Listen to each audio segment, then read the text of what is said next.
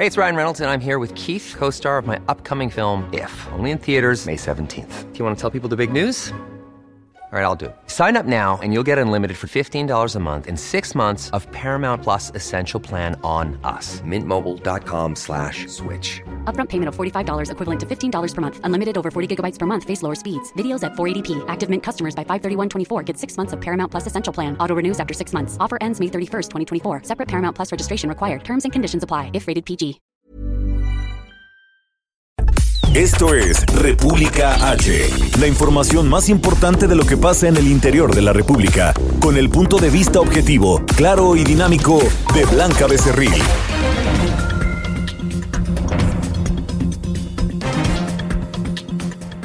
Hola, ¿cómo están ustedes? Muy buenas tardes. Hoy es jueves 26 de marzo de este año 2020. Yo soy Blanca Becerril, esto es República H, transmitiendo totalmente en vivo desde el sur de la Ciudad de México en esta, eh, pues en este Quédate en casa que estamos implementando también nosotros aquí en el Heraldo de México para evitar pues los posibles contagios de coronavirus y tener una mejor sana distancia, como dirían las autoridades en materia de salud. Yo lo invito a que se quede conmigo porque en los próximos minutos le voy a dar toda la información más importante generada hasta este momento para que usted esté bien informado. Y es que ayer en la conferencia de las 7 de la noche, pues se anunció que en el país se llevan 475 casos confirmados de coronavirus y suman 1.656 casos sospechosos. Además, el día de hoy, pues ya se dio lamentablemente una nueva muerte, un nuevo deceso allá en Jalisco de un paciente que tenía también este virus, el coronavirus. Por eso la insistencia de todos nosotros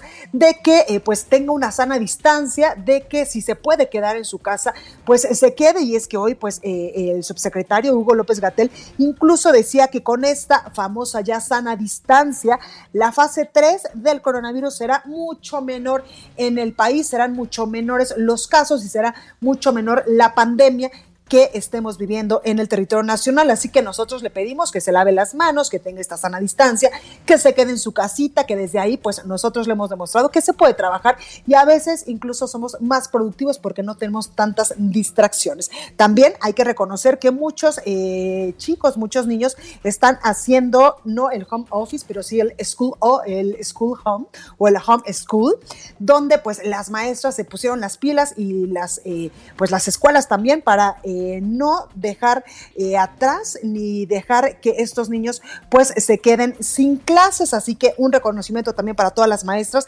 que a distancia por medio de internet están eh, pues dándole clases a sus alumnos. Bueno, sin más, vamos a un resumen de noticias, pero antes recuerde que nos puede seguir en nuestras redes sociales. En Twitter estamos como arroba el heraldo de México. Mi Twitter personal es arroba blanca. También estamos en Instagram, en YouTube, en Facebook y en las breves del coronavirus todos los días en las redes de El Heraldo de México. Además, también nos escuchamos y nos vemos en www.elheraldodemexico.com.mx. Aquí en la Ciudad de México por el 98.5 de FM, en Guadalajara, Jalisco 100.3, en Tampico, Tamaulipas 92.5, en Villahermosa, Tabasco 106.3, el 92.1 de FM nos transmite en Acapulco, Guerrero, por el 540 de AM nos escuchamos en el Estado de México, 1700 de AM en Tijuana, Baja California, 101.9 de FM y 103.7 de FM en Nuevo Laredo, Tamaulipas y 93.1 de FM en San Luis Potosí. Además, ya nos escuchamos también en Brownsville y en McAllen, en Texas. Vamos a un resumen de noticias y comenzamos. En resumen. El secretario de Salud Federal informó que subió a 475 el número de contagios de coronavirus en territorio nacional y suman más de 1.656 casos sospechosos. El gobernador de Jalisco, Enrique Alfaro, reportó el segundo deceso por COVID-19 en el estado, con lo que sube a siete el número de muertes por el brote de coronavirus en nuestro país. Esta mañana el presidente de México, Andrés Manuel López Obrador, participó en una reunión virtual de líderes del G20 para abordar el tema de la pandemia de coronavirus. El primer mandatario expresó la solidaridad de nuestro país con los pueblos que se han visto más afectados. Escuche. Yo di a conocer lo siguiente. Primero, un saludo a los colegas, a señoras, señores que participaron en este encuentro expresé mi solidaridad, de manera muy especial la solidaridad del pueblo de México a los pueblos del mundo que están padeciendo por esta pandemia. López Obrador también pidió dar prioridad a las microempresas familiares en el proceso de recuperación económica una vez que pase la contingencia sanitaria. Así lo dijo. En el proceso de recuperación económica debe darse atención especial a las microempresas familiares y a todos los que trabajan en la llamada economía informal, los que se buscan la vida como pueden. Al paralizarse la economía, están resultando muy afectados. Que toda la cooperación, el apoyo mundial debe tomar en cuenta a estos sectores. De acuerdo con la declaración de la cumbre virtual de líderes del G20, el bloque acordó inyectar más de 5 mil millones de dólares en la economía global para contrarrestar los impactos sociales, económicos y financieros de la pandemia. Mientras tanto, el conteo de la Universidad de Johnson Hopkins indica que este jueves en todo el mundo se registran más de 495 mil contagios de coronavirus y más de 22 mil 200 muertes. Y el gobierno de los Estados Unidos ofreció 15 millones de dólares bueno, comenzamos con toda la información. Les estaba yo diciendo que también el gobierno de los Estados Unidos pues ofreció 15 millones de dólares por cualquier información que lleve al arresto del presidente de Venezuela, Nicolás Maduro, en contra de quien presentó pues cargos formales por tráfico de drogas y narcoterrorismo. Pero bueno, comenzamos con toda la información porque hay muchas cosas que eh, pues decirles en respecto al tema del coronavirus. Y es que el subsecretario de Prevención y Promoción de la Salud, Hugo López Gatel, informó que subió a 470 el número de contagios de COVID-19 en territorio nacional. Los casos sospechosos se elevaron a 1.656 y se registró un nuevo deceso, esta vez en el estado de San Luis Potosí, ahora en, las últimas, en los últimos minutos, otro más en el estado de Jalisco, con lo que suman siete víctimas ya en todo el territorio nacional. Escuche. Se han acumulado 475 personas en quienes se ha confirmado la infección por el virus y han tenido la enfermedad COVID. Bueno, pues parte de lo que decía el eh, subsecretario de Prevención y Promoción. También anunció que como parte de las medidas contempladas en la fase 2 de la contingencia, a partir del día de hoy todo el gobierno federal suspenderá actividades, a excepción de las operaciones esenciales. Lo escuchó usted bien. A partir de mañana, todo el gobierno federal suspende sus actividades. Pero hay actividades esenciales que no se pueden suspender. También el subsecretario de Salud, Hugo López Gatel, aseguró que si se aplican las medidas de sana distancia y de que las personas pues se quedan en sus casas, la fase 3 de la pandemia por el coronavirus en el país será mucho menor. Dijo, tenemos que ser muy claros, la epidemia no se quita de un día para otro. Lo que sí se puede pues es lograr una jornada de sana distancia que indiscutiblemente tendrá una fase 3 de menor impacto en el país. Y el gobernador de Jalisco, Enrique Alfaro, reportó que en la entidad se registró una segunda muerte por coronavirus. Mayeli Mariscal nos tiene los detalles. Mayeli, adelante.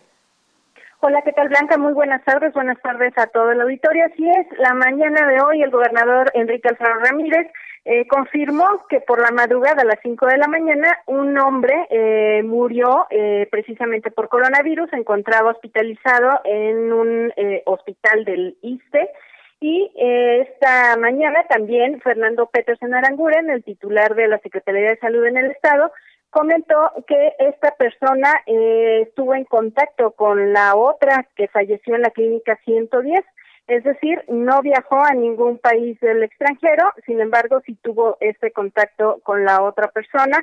Eh, dice que sí tenía ya algunas enfermedades crónicas que también complicaron eh, su salud y pues esa es la información en cuanto a este eh, lamentable fallecimiento. Sería el segundo en la entidad, el séptimo a nivel nacional y eh, pues hasta estos momentos también eh, comentarte que se está en espera en la entidad de que se reciban las pruebas rápidas que se aplicarán aquí en todos los 125 municipios. También ya se explicó toda esta estrategia de aplicación, pacientes con enfermedades crónicas que tengan comprometido su sistema eh, inmunológico, además que hayan viajado o tengan contacto con casos positivos a coronavirus, deberán reportarse a esta línea eh, de salud para pasar un primer filtro que de ser necesario el realizar esta prueba rápida se les asignará un folio y un lugar y una cita para que acudan y eh, pues bueno ya en ese lugar se les aplicará la prueba y posteriormente pues ya se les darán algunas indicaciones en caso de que sean positivos. Por lo pronto las pruebas están detenidas en la aduana, trámites administrativos, así lo han anunciado las autoridades en Jalisco, Blanca. Oye, Mayeli, y también ya ampliaron el aislamiento, que en un primer momento era de cinco días y ahora se va hasta el domingo, ¿verdad?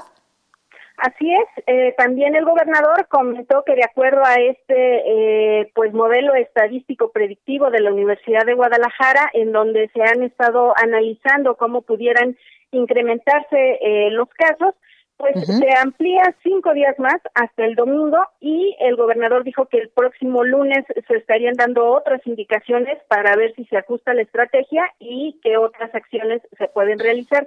También comentarte rápidamente que eh, el día de hoy se estarán anunciando, ya detallando un poco más, los apoyos en materia económica que se entregarán a pequeñas y medianas empresas, a personas que también sean autoempleados, en donde también recibirán apoyos, y también a los campesinos, sobre todo en el tema de garantías de maíz, que se estará integrando un fideicomiso. Esa es la información.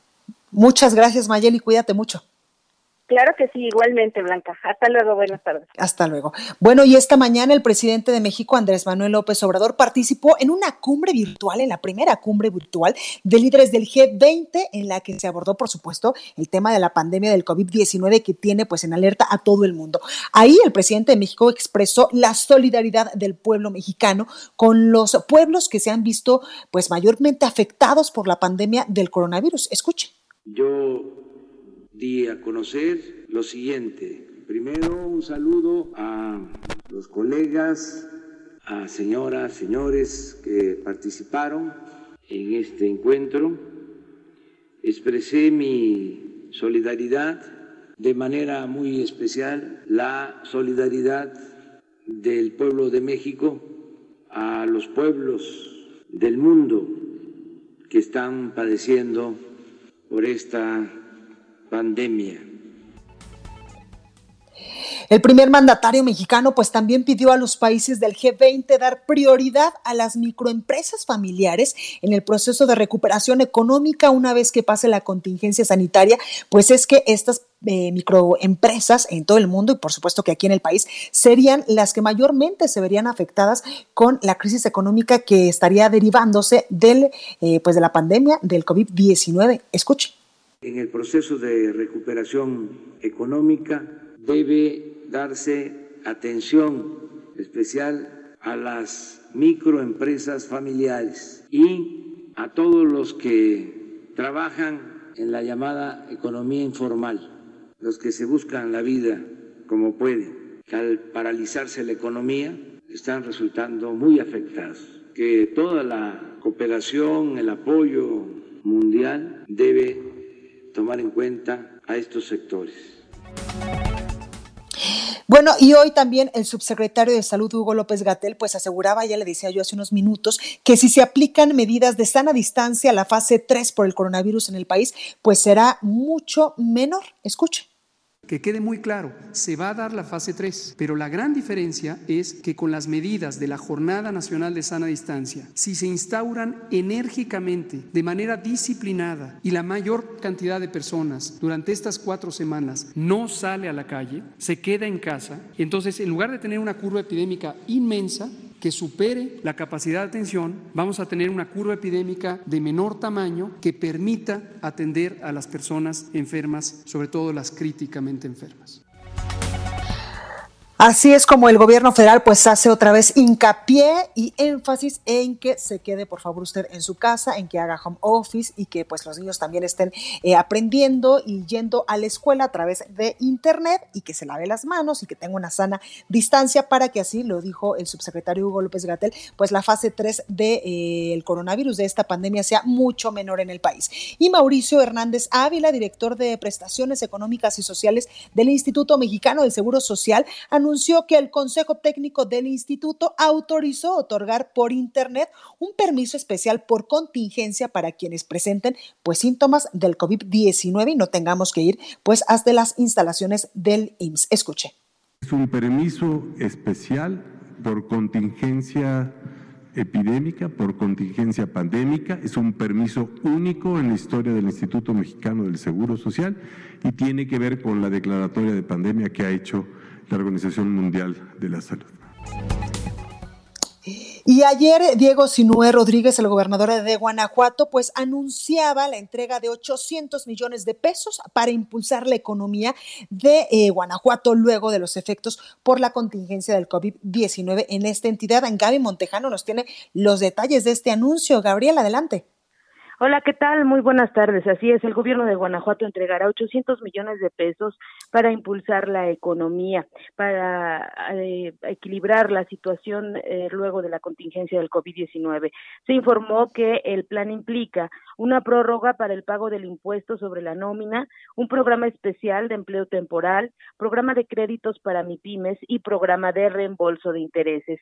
Según el anuncio oficial, estas medidas se aplicarían para apoyar a los que menos tienen está orientado a proteger a los trabajadores y sus empleos.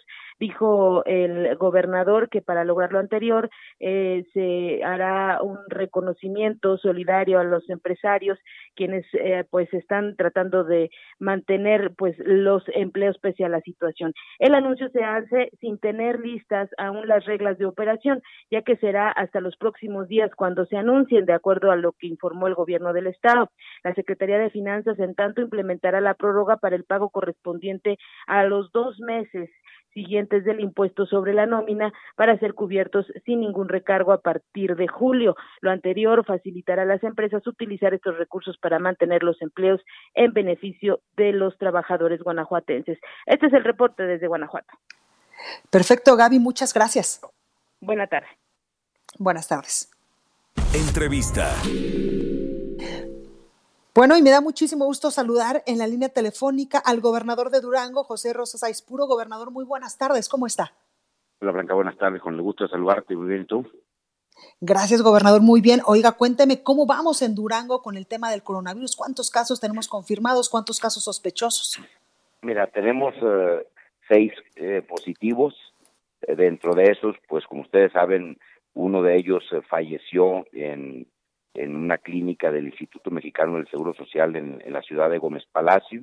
Y hoy en día tenemos 15 eh, sospechosos que hoy por la tarde habremos de saber cuál es el resultado de la prueba de cada uno de ellos, pero bueno, estamos haciendo un esfuerzo primero en la parte de prevención, donde estamos eh, eh, pidiéndole a la población que observe todos los protocolos en materia de higiene, de la sana distancia, de buscar cómo en el caso del transporte público eh, se ha sanitizado, igualmente los aeropuertos, eh, el tema de las centrales de autobuses, tenemos el control de, de quienes llegan, quienes salen y desde luego se, se les toma cuando menos la temperatura para poder ver si hay algún posible eh, contagio de algo que, que requiera una atención médica ya más especializada. Entonces, bueno, creo que estamos haciendo toda la parte que nos corresponde en materia de prevención y yo reconozco que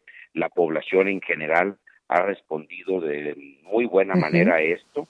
Por eso es que hoy Durango eh, podríamos decir que aunque eh, estamos ya catalogados por la Organización Mundial de la Salud como país en la fase 2, en Durango en los hechos estaríamos en fase 1, que no hay, no hay una tipificación así por entidad, pero ¿por qué podría, decía yo que digo que estamos en fase 1? Porque aquí todos los las, las personas contagiadas son de quienes viajaron al extranjero y eh, o se, se acercaron con sus familiares acá. Entonces no tenemos casos comunitarios y eso todavía nos permite tener pues un mayor control porque hay una trazabilidad, ahora sí sabemos quién contagió, con quiénes se reunió, o sea, hemos, le hemos dado un seguimiento puntual a todo eso y bueno, creo que pues ahí vamos como en todos lados con tomando todas las medidas, eh, que ojalá y no haya necesidad de tomar medidas más drásticas, pero si las hay, pues lo haremos en su momento y sobre todo estamos preparándonos para que la capacidad hospitalaria la podamos ampliar. En el caso de La Laguna tenemos un hospital que no se había abierto, lo vamos a abrir. El general de Gómez Palacios, ¿verdad? El general de Gómez Palacio, con el apoyo del presidente de la República, vamos a abrir también ese hospital, vamos a tener 120 camas en ese hotel, eh, digo, en ese hospital, perdón, y desde luego, en el caso de Durango, un hospital que tenemos, el Hospital General, estamos ampliando eh, en 100 camas más, y más 15 ah, camas de terapia intensiva. Entonces creo que, que nosotros estamos mm, eh, preparándonos por si las cosas se complican más. Afortunadamente ahorita no tenemos una sola persona hospitalizada. Todos los que están con que dieron positivo están este, aislados en sus respectivos domicilios, así es que mm, creemos que, que las cosas todavía pues no no han no se han desbordado pero estamos preparados por si hay que atender a más población, pues eh, la, tenemos una infraestructura hospitalaria que creemos que que, que estamos en condiciones de, de atender eh, las cosas siempre y cuando, pues como en cualquier caso se nos, si se sale, si esto se expande demasiado, pues no, no tendríamos, nadie tendríamos capacidad para, para poder atender una demanda de esa naturaleza, pero confiamos en que la gente seguirá haciendo la parte que le corresponde, para que las instituciones de salud estamos eh, eh, organizados y trabajando para atenderlos si es necesario. Claro, gobernador, en cuanto a los apoyos a la economía, a las pymes, a los comercios que indiscutiblemente pues se van a ver afectados con esta pandemia del COVID-19, ¿qué está haciendo su gobierno? Mira, nosotros desde el fin de semana hicimos un anuncio donde estamos apoyando, es un programa para la economía para y, para eh, conservar el empleo. Sabemos que ahorita el mayor reto que tenemos es el, eh, después de la, la contingencia, o sea, de los de las consecuencias que puede tener la, la crisis eh, de salud, es la crisis en materia económica. Y en esa parte, nosotros los incentivos que estamos vamos a dar, entre otros, sería el, un subsidio del 50% en el, en el cobro del impuesto sobre nómina, eh, en el caso de las empresas prestadoras de servicio, como son alimentos y eh, farmacias, les vamos a dar hasta un 75% de descuento para que ellos puedan tener, eh, ayudar a que se den servicios a domicilio. O sea, todas las empresas prestadoras de servicio que están llevando esos productos, ya sea alimenticios o de o farmacéuticos, a sus eh, a los domicilios eso ellos tienen también un incentivo adicional.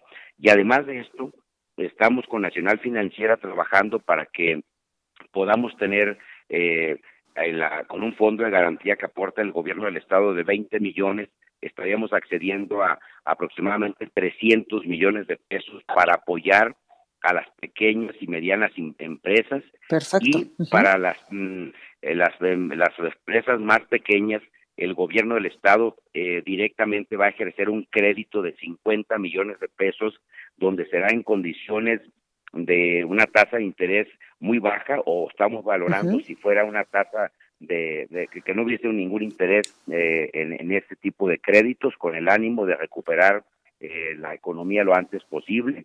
Y además de eso vamos a ejercer un crédito para inversión productiva sobre todo en infraestructura de 1.800 millones de pesos pues ahí está parte de los apoyos que estará implementando eh, su gobierno, eh, gobernador José Rosso de Espuro. También quiero preguntarle, ¿la cuarentena en Durango se está aplicando? Es decir, que las personas se queden en su casa. La Secretaría de Salud pues ha llamado también a nivel nacional a que esta es una de las medidas más importantes para evitar el contagio del coronavirus. ¿En Durango se está realizando, gobernador? Mira, yo creo que la, sociedad está respondiendo bien en lo general a esta solicitud o, eh, que le, esta petición que le hemos hecho.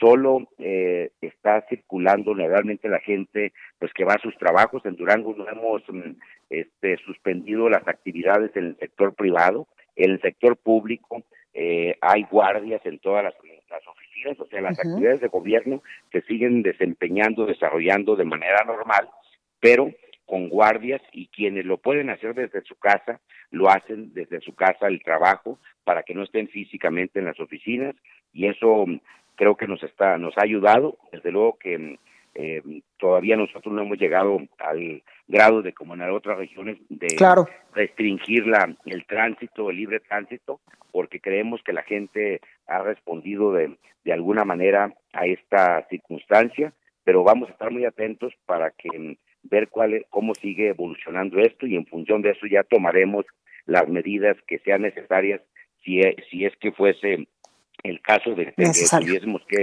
endurecer más estas medidas. Perfecto. Gobernador José Rosas puro gobernador de Durango, muchas gracias por esta comunicación y mucha suerte. No, no gracias, al contrario a ti por esta oportunidad de informarle a la gente de lo que estamos haciendo en Durango. Que tengas un buen día. Igualmente, gobernador, gracias. Gracias. Bueno, pues yo soy Blanca Becerril, esto es República H. Vamos al sacapuntas de este jueves, ya está lista nuestra compañera Itzel González. No se vaya que nosotros volvamos con más información. Sacapuntas. Para el INE que preside Lorenzo Córdoba, no hay...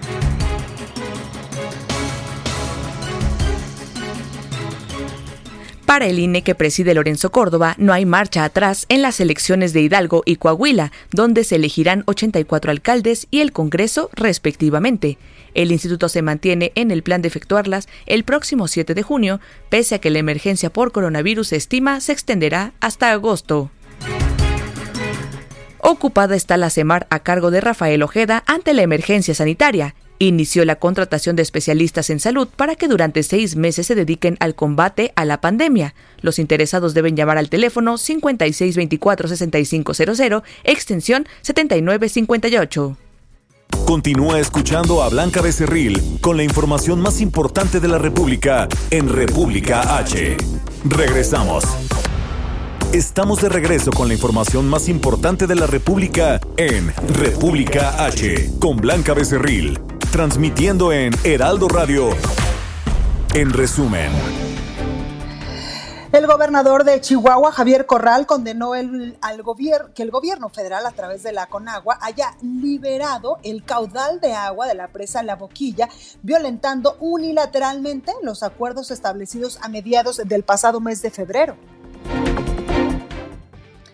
Por su parte, en Lázaro Cárdenas, Chihuahua, cientos de agricultores mantienen cerrada la carretera panamericana para protestar por el incremento de extracción de agua de la presa La Boquilla para evitar para enviarla a Tamaulipas. El gobierno municipal de Tultepec, Estado de México, demandó a la Secretaría de Comunicaciones y Transportes ser incluidos en la planeación de la ampliación del tren suburbano para llegar a Santa Lucía.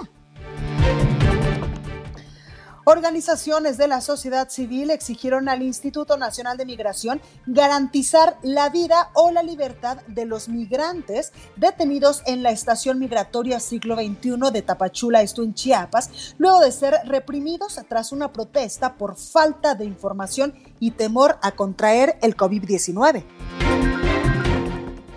La Fiscalía General de Querétaro informó la detención de los integrantes del grupo delictivo que participó en los hechos registrados el día 23 de marzo, que dejó un saldo de cuatro personas sin vida en Negros Bar, en la ciudad de Celaya, Guanajuato.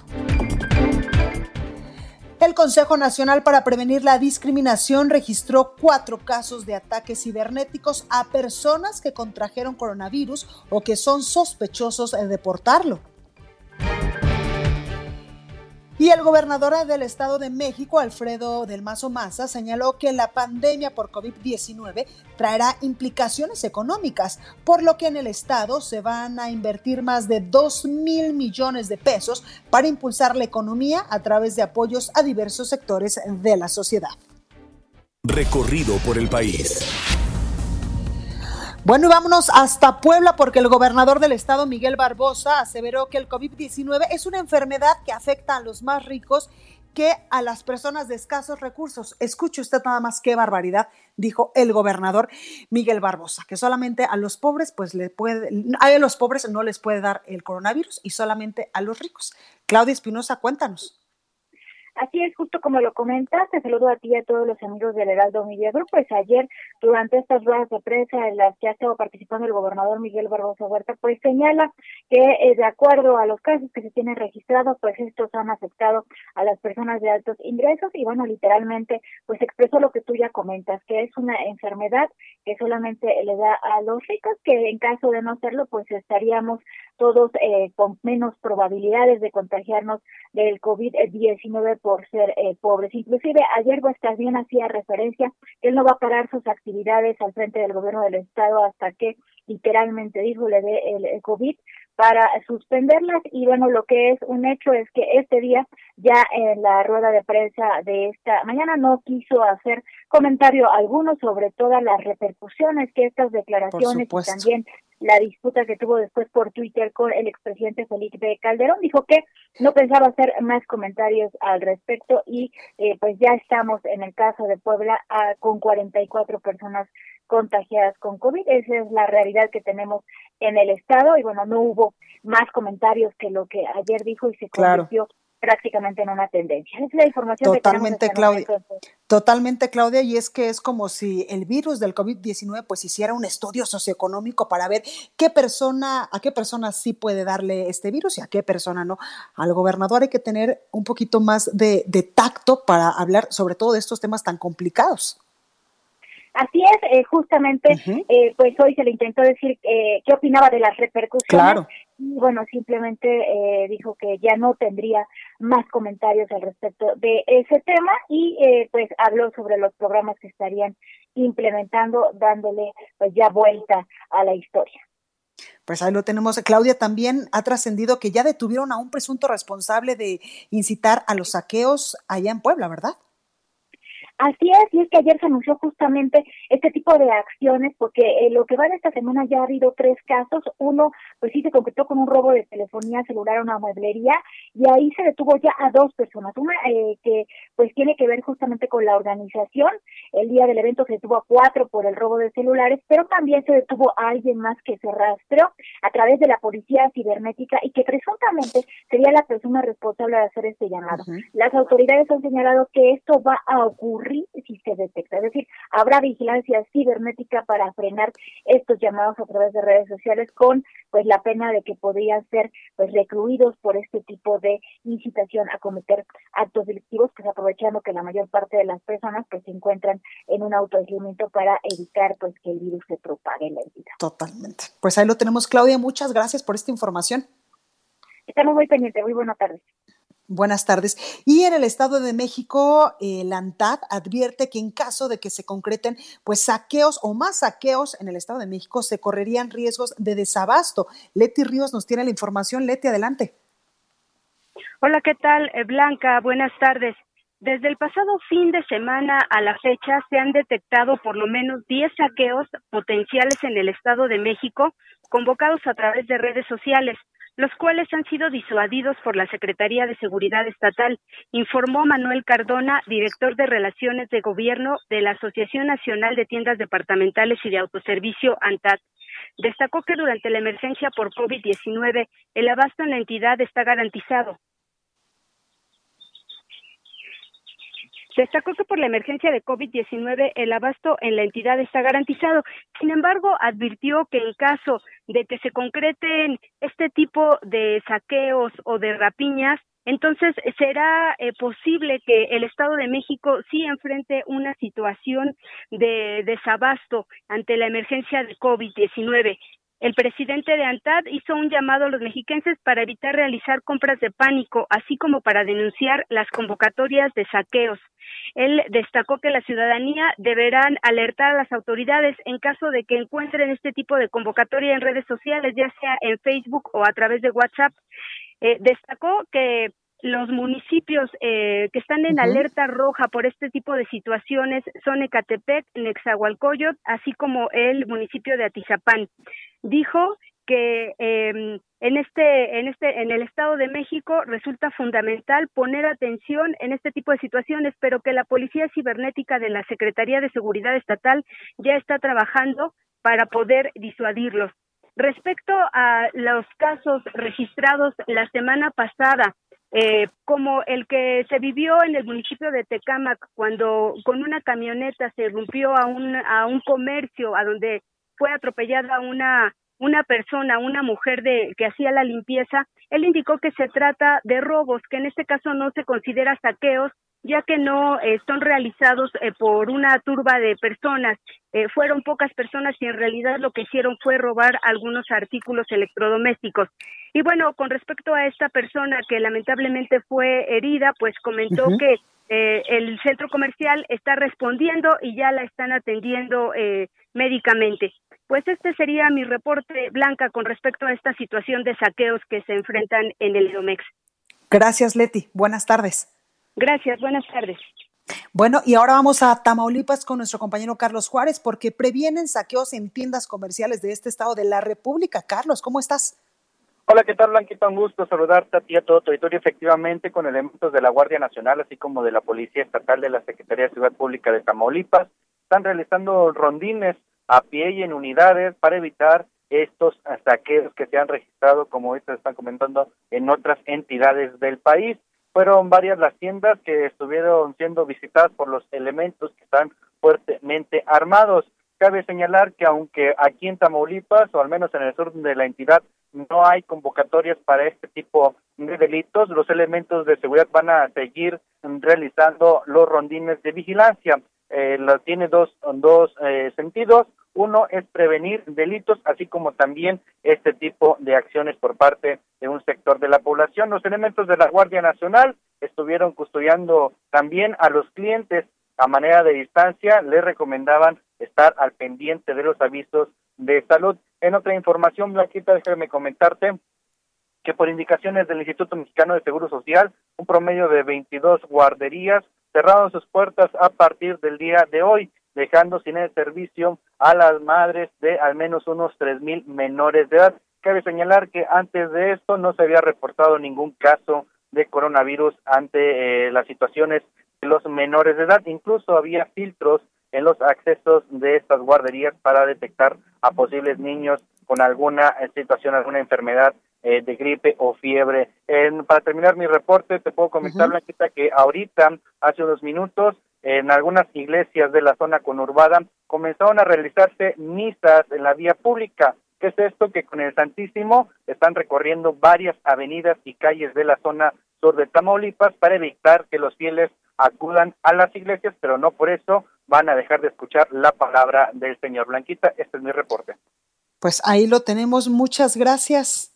Al pendiente con la información. Muy buenas tardes. Muy buenas tardes.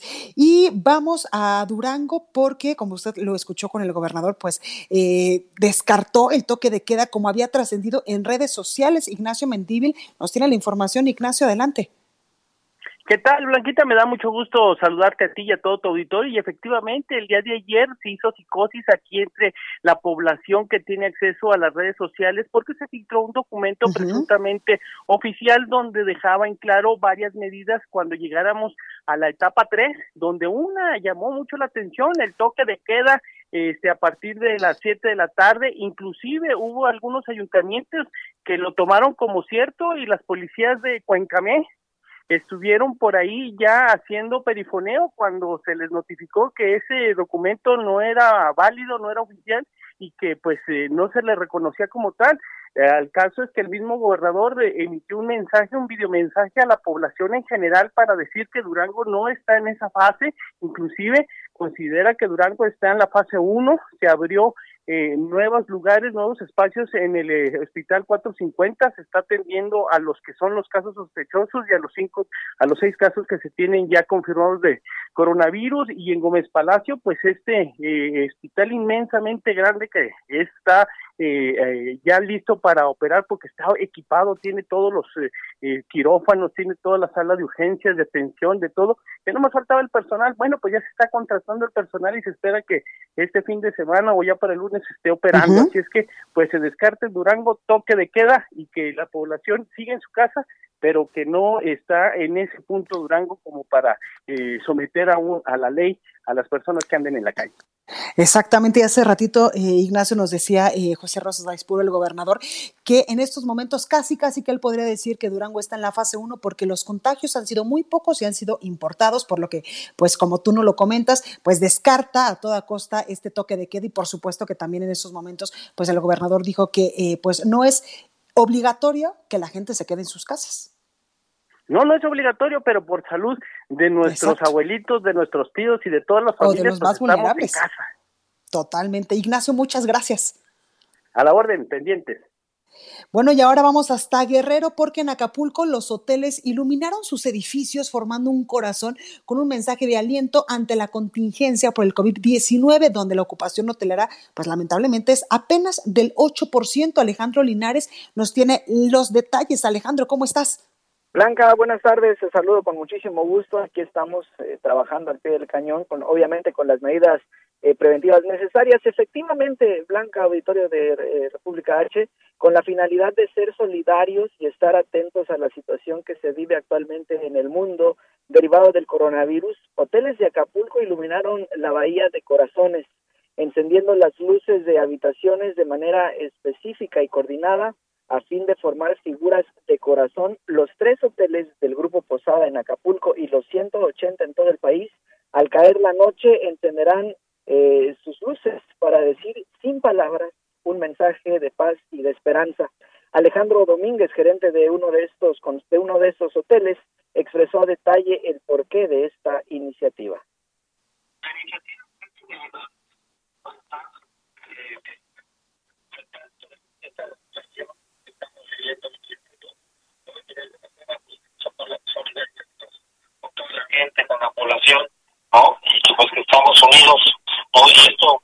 nuestro saludo, nuestro corazón abierto para todos nuestros